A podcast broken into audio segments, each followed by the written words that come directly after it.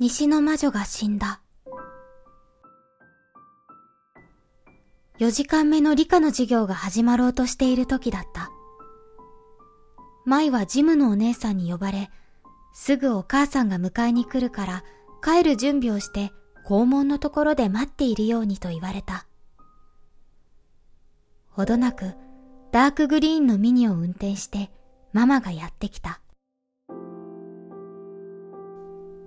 ママは車を止めると仕草で乗ってと言った。舞は緊張して急いで乗り込みドアを閉めた。車はすぐ発進した。何があったの？と舞は恐る恐る聞いた。ママは深くため息をついた。魔女が倒れた。もうダメみたい。突然、舞の周りの世界から音と色が消えた。まだ、生きてるの？と聞こうとして、舞は思わず口をつぐんだ。そして大きく息を吐いてから、話ができるの？と聞いた。ママは首を振った。電話が来たの。心臓発作らしいわ。倒れているのが発見されてその時はもう脈もなかったみたい。舞は体がどんどん重く沈み込んでいくように感じた。そして2年前の季節が初夏へと移り変わるちょうど今頃。おばあちゃんと過ごした1ヶ月余りのことを急にすごい力で体ごとぐんぐん引き戻されるように思い出した。部屋や庭の匂いや光線の具合や空気の食感のようなものが鼻孔の奥から鮮やかに蘇るようなそんな思い出し方でママが真面目な顔でそうよあの人は本物の魔女よと打ち明けそれ以後二人だけの時はいつもおばあちゃんのことを西の魔女と呼ぶようになった。あの一ヶ月余りのことを。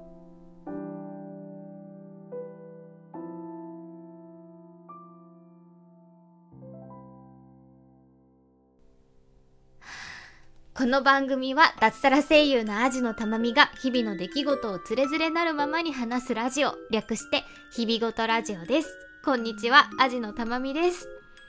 えー、今ですね、えー、今日ご紹介しようと思っています小説、なしきかほさんの西の魔女は死んだというね、作品の冒頭部分を本当に抜粋なんですけれども、少しだけ朗読させていただきました。は あ、緊張した。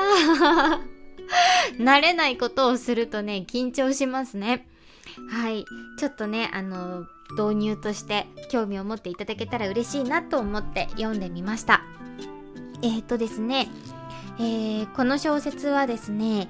一応児童文学としても読めるぐらい本当に読みやすくて私はこれはね大人になってから読んだんですけど本当になんで私はこの小説に中学生高校生の時に出会えなかったんだろうって思う本当にねあの後悔している作品でもあるのであんまりこんなことは言いたくないですけれどもこんな時期だからこそうん、休校になってしまっている、えー、お子さんたちにぜひぜひ読んでほしいなと思う作品です。もちろん大人でも本当に楽しめる素敵な作品なので今日はねご紹介していきたいなと思っております。ねいつものあれですけど好きなものほど紹介するのが難しいっていうことでちょっとねちゃんと紹介できるかドキドキしておりますけれども一生懸命話そうと思いますので、えー、今日もお付き合いください。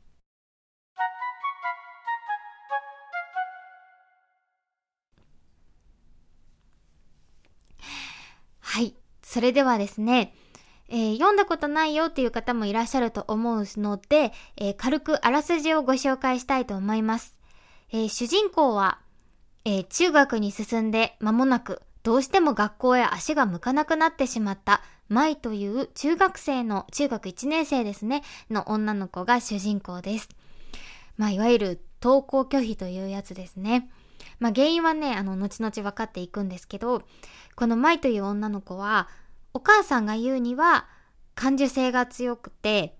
扱いにくくて、生きにくいタイプっていう風にお母さんに言われている女の子なんですけど、まあ思春期のね、中学生ぐらいの女の子っていうのは多分みんなそういう部分を持ってるんじゃないかなと思ってますね。えそんな女の子なんですけど、季節が初夏へと移り変わる一月余り、ちょうど今ぐらいの季節ですね。ゴールデンウィーク終わって、うん、だんだん暖かくなって、暖かくっていうか暑くですね、なってきたくらいの時期だと思うんですけど、えー、それぐらいの今ぐらいの時期をですね、西の魔女ことおばあちゃんの家で過ごすことになりました。おばあちゃんは母方のお母さんのお母さんですね。で、このおばあちゃんっていうのがイギリス人なんです。なので、マイのママはハーフで、マイがクォーターっていうことになります。おじいちゃんとお父さんは日本人。で、おばあちゃんの家っていうのが、こう自然がね、たくさん残る山の中にあって、おばあちゃんは、なんだろうな、イギリスの田舎みたいな暮らしをしています。イメージで言うと、ちょっと違うけど赤毛のアンとか、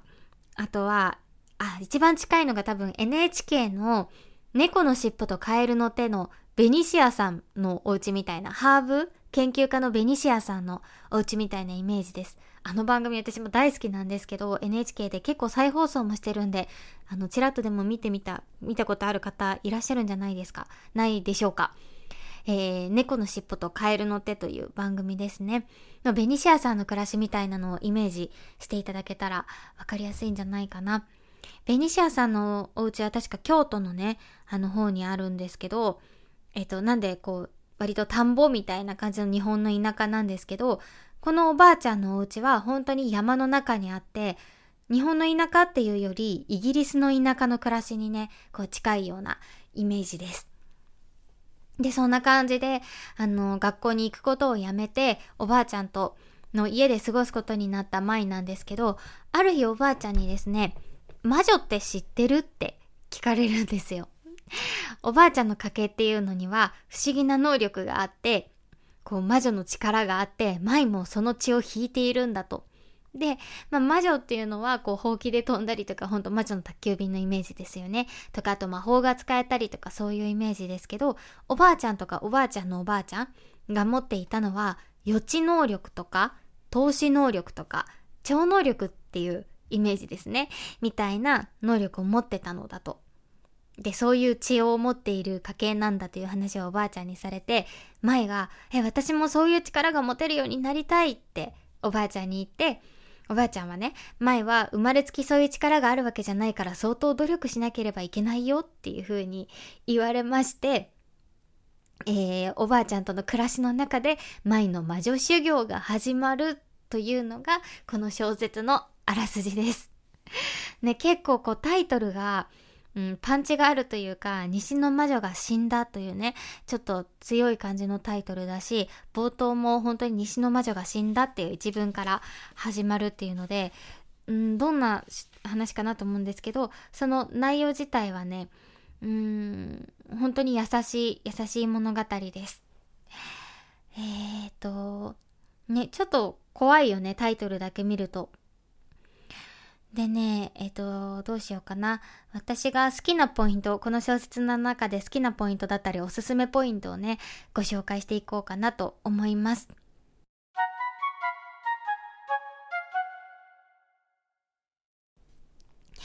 えー、まず一つ目。ね、さっきね、言ったね、魔女の修行が始まったっていう話をしたんですけど、魔女の修行ってどんな修行だと思います？なんか魔女の修行を始めたおばあちゃんと一緒にっていうと、私がイメージしたのは、もうそれこそほうきで飛ぶ練習したりとか、あと薬草の勉強したりとか、なんかこう杖作ったりとか、もう、ハリーポッターの印象ですね。とか、ああいう修行の印象なんですよ。なんですけど、実際の修行がどんな修行だったかというと、これを聞いて前は本当にがっかりするんですけど、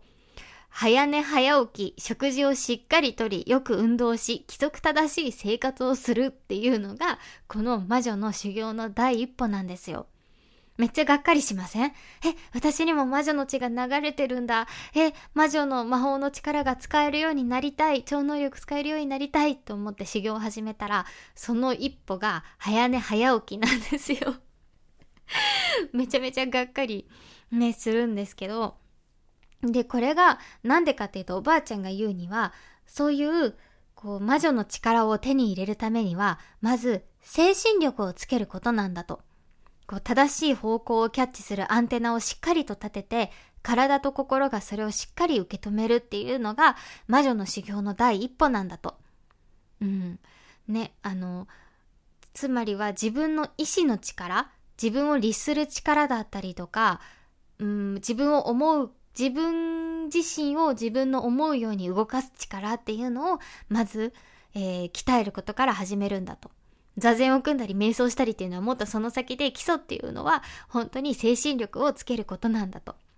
そこからね、前はね、自分で時間割を決めて勉強したりね、運動したりする生活を始めるんですよ。でもこれって実はめちゃめちゃ一番難しいことじゃないですか？自分で自分の一日の時間割を決めて、その通りにちゃんと生活をすること。うん。えー、おばあちゃんが言うには、えー、悪魔を防ぐためにも魔女になるためにも一番大切なのは意志の力だと。自分で決める力、自分で決めたことをやり遂げる力です。その力が強くなれば悪魔もそう簡単には取り付きませんよって前はそんな簡単なことって言いますけど、そういう簡単なことが前にとっては一番難しいことではないかしら。ぐさーというね、舞ちゃんだけにではなく私にも突き刺さった言葉だったんですけれども。でも、この魔女修行なら私にもできるって思ったんですね。そう。で、このね、これがね、本当にね、大好きなね、部分なんですけど、舞がね、あの、意志の力って後から強くできるものなのって、生まれつき決まってるんじゃないのって舞が聞いたのに対しておばあちゃんが、ありがたいことに生まれつき意志の力が弱くても少しずつ強くなれますよ。少しずつ長い時間をかけてだんだんに強くしていけばね。生まれつき体力のあまりない人でもそうやって体力をつけていくようにね。最初は何にも変わらないように思います。そしてだんだんに疑いの心や怠け心、諦め、投げやりな気持ちが出てきます。それに打ち勝って、ただ黙々と続けるのです。そうしてもう永久に何も変わらないんじゃないかと思われる頃、ようやく以前の自分とは違う自分を発見するような出来事が起こるでしょう。そしてまた地道な努力を続ける。退屈な日々の連続で、またある日突然、今までの自分とはさらに違う自分を見ることになる。それの繰り返しです。っていうね。これね、もう意志の力だけじゃなく、ほんと全てにね、うん、あのー、関係あるというか、全てに言えることだなと思って、本当に心に刻んでいる文章ですけれども、そうなんですよね。こういうね、あの、おばあちゃんの、うーん、教えてくれる、おばあちゃんが前に教えてくれるいろんなことを、こっちは前の視点に立って、うん、聞くことができる。前は本当に夜更かしの女の子だし、朝起きるのも苦手だし、うん、休みの日にはお昼頃まで寝てるし、体育も見学してることが多いぐらい運動も嫌いだし、ご飯も食べたり食べなかったりだしっていう、本当に私かみたいな感じの 女の子なんですけど、その子がね、あの自分で時間割を何時に起きるとか、ここからここまではこの勉強をするとか、運動をするとか決めて、その時間割通りにね、過ごすことを決めるんですよね。なんかね、あの、窓際のトットちゃんとか思い出しますよね。トットちゃんが通ってた、巴学園も確か自分で時間割を決めて、うん、その通りに勉強するっていう確か小学校だったと思いますが、そんな感じでね、前はね、魔女修行をね、おばあちゃんとの暮らしの中で始めるわけです。うーん、このね、魔女修行の、この予想外な魔女修行の様子っていうのが、うん、この作品の魅力だなと思ってます。そんなね、舞が、その魔女魔女修行を重ねていった結果どうなるかっていうのもそうだし、あとこの小説版の文庫版の方にね収録されている「渡りの一日」渡り渡りの一日というね、えー、短編があってそれはあのもっとずっと後のうんもっとずっと後の舞がまた学校に行くようになった舞がえっと、魔女修行をその後もずっと続けていて、そんな舞がどういう風になったかっていう一日の様子がね、あの、描かれているね、短編があって、これもね、合わせてぜひおすすめです。続きまして、えー、最高ポイントその2。おばあちゃんとの暮らしが最高えー、このね、おばあちゃんとね、舞が二人で暮らしている、その生活がね、本当に最高なんですよ。読んでて、もう羨ましいし、心が洗われるし、その暮らしのの根底に流れる、こう、エッセンスを少しでも自分の中に取り込みたいって思うような暮らしをしていて、例えば、その山で摘んだワイルドストロベリーって書かれてるんですけど、野いちごですね、多分。のジャムをね、作るんですよ、二人で。おっきいお鍋に、そのベリーをいっぱい入れて、お砂糖をそこにいっぱい入れて、舞がこんなにお砂糖いっぱい入れて体に悪くないのって言ったら、ちょっとずつ毎日食べるんだから大丈夫ですよっておばあちゃんが言ったりとか、その瓶をね、煮沸消毒して、それをね、置いたらすぐその瓶が乾いて、光とか熱で乾いて、そこに熱々のワイルドベリーを入れていったりとか、あと、あの、シーツを洗うんですよ。その寝る時のベッドのシーツですね。シーツを洗って干す時に庭のハーブの上に干すんですよ。そうするとハーブのいい香りがそのシーツに移るんだとか。あと、ん庭で摘んできたレタスと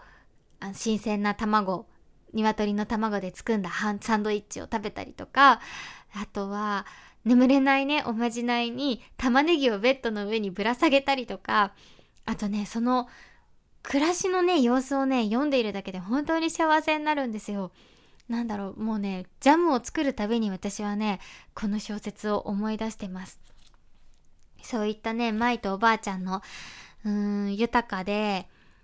うーん、すごく穏やかな暮らしの様子がね、すごい素敵です。あと、お母さんの子供の時のパジャマを縫い直して、舞のなんか畑仕事する時用のなんかエプロンにしてくれたりとか、うん、そういうねおばあちゃんと舞の2人の穏やかな生活っていうのが本当に読んでる時にすごく心が穏やかになっておすすめのポイントその2です。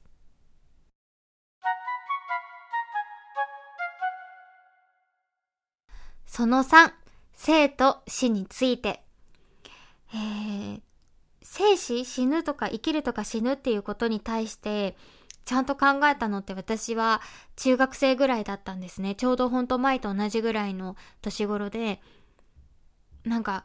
すごく怖くなったし、眠れなくなったこともあったし、何がきっかけだったのかなあんまり覚えてないんですけど、なんか自分がいつ死んでもおかしくないなっていうのも思ったし、自分の周りの人がね、っていうのも思ったし、死んだら全てなくなっちゃうのかなっていうことが、本当に怖くなったのが本当中学生ぐらいの時だったんですね。で、今は、あまり深く考えすぎると、なんか、ダメだっていうので、ちょっと自分を守るような術を身につけたりもあるし、あと、ちょっと自分にしっくりくるような言葉だったりを見つけられたりとかもするし、うん、なんかそうやってちょっとずつちょっとずつ自分の中で薄まってきた死というものだけど、ちょうどそれについて初めて考えて、うん、真っ向から向かい、向き合ったっていうのが私は中学生の時だったんですけど、ほんと前もそれぐらいのね、ちょうどそれに向き合って、死に向き合って眠れなくなってたりし、ね、している女の子なんですけど、そんなね、あの、舞とおばあちゃんがね、死ぬってなんどういうことなんだろうっていうね、話をね、するんですよ。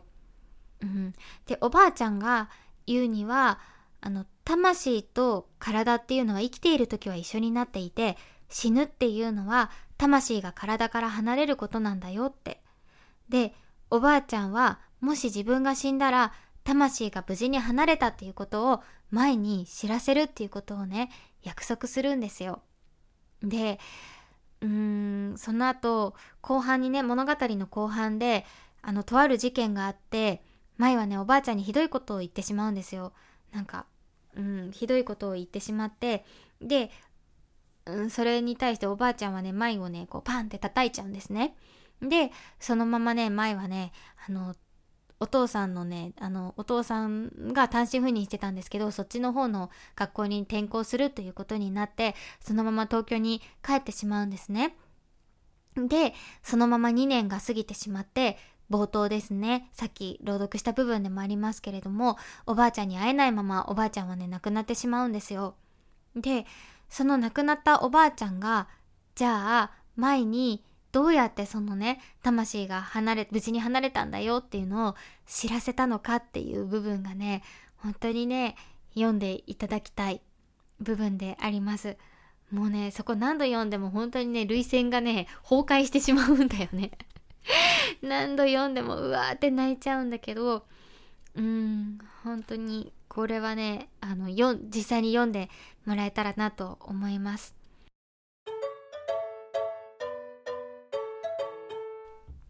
実はですね、この小説映画化をしておりまして、しかもね、なんとね、Amazon プライムで配信してるんですよ。この映画版もね、あの、私はね、本当に好きで最高なのでね、ぜひ見てほしいと思います。おばあちゃん役のね、女優さんも素敵だし、あとママ役がね、りょうさんなんですよ。もうぴったり。本当に素敵。このママの、なんか、うなんかママは舞のことをさ、さっき感受性が強くて扱いにくい、生きにくいタイプって言ってるけど、いや、ママこそそうだよっていう感じがね めちゃくちゃ出てて、そのおばあちゃんとの関係性の微妙さの、微妙な感じとかもね、すごい表現できててね、本当にね、最高です。で、もちろんさっき話したような、その山での生活、自然での生活、ジャム作りのところなんてね、あの、すごいね、再現されてて、家事しながらね、流してることとかも多いです。で、なんですけど、あの、やっぱり文庫版とか小説版じゃなければね、書かれていない部分もあるし、あとさっきも言った、その、後日談の部分も、あの、最高なので、これはね、ぜひね、映画版から入って、そして文庫版も、文庫版っていうか小説の本も読んでいただきたい、という感じですね。はい。というわけで、え今日は西の魔女が死んだという小説をご紹介しました。やっぱりね、こう好きな作品というのをね、紹介するのは難しいなというのを改めて思ったんですけど、うーん、このさっきも言ってたこの精神力をつけること、意志の力っていうのは、私もめちゃめちゃ意志の力が弱いタイプなので 毎日ね、起きる、同じ時間に起きるっていうことも大変だし、やんなきゃいけないことをね、その日にちゃんとやるっていうこともすごく難しいので、私もね、魔女修行のね、最中だなと思ってます。うん、本当に。私もね、あの、おばあちゃんのような魔女を目指して、うん、日々ね、頑張っていきたいな、なんて思っております。でもそうなんだよね、多分。本当に精神力をつけて、正し、なんかこう、自分をまず律すること。でそこのその先には多分正しい何か情報をキャッチしたりとかうーん自分がこっちに行ったらいいんだということをうーんキャッチできるようになるっていうのはなんかすごくスピリチュアルなことじゃなくすごく理にかなったことなんじゃないかなっていう気はしています。なので私も魔女修行頑張ろうと思っております。はい。というわけで今日は大好きな小説のご紹介をしました。まだまだ大好きな小説はあるので、えー、またね、紹介したいなとは思っておりますが、難しいね、話すの。今回もお付き合いありがとうございました。味のたまみでした。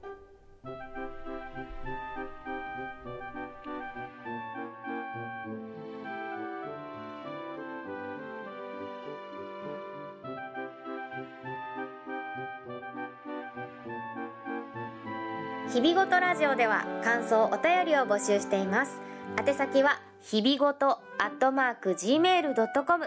hibigoto アットマーク gmail.com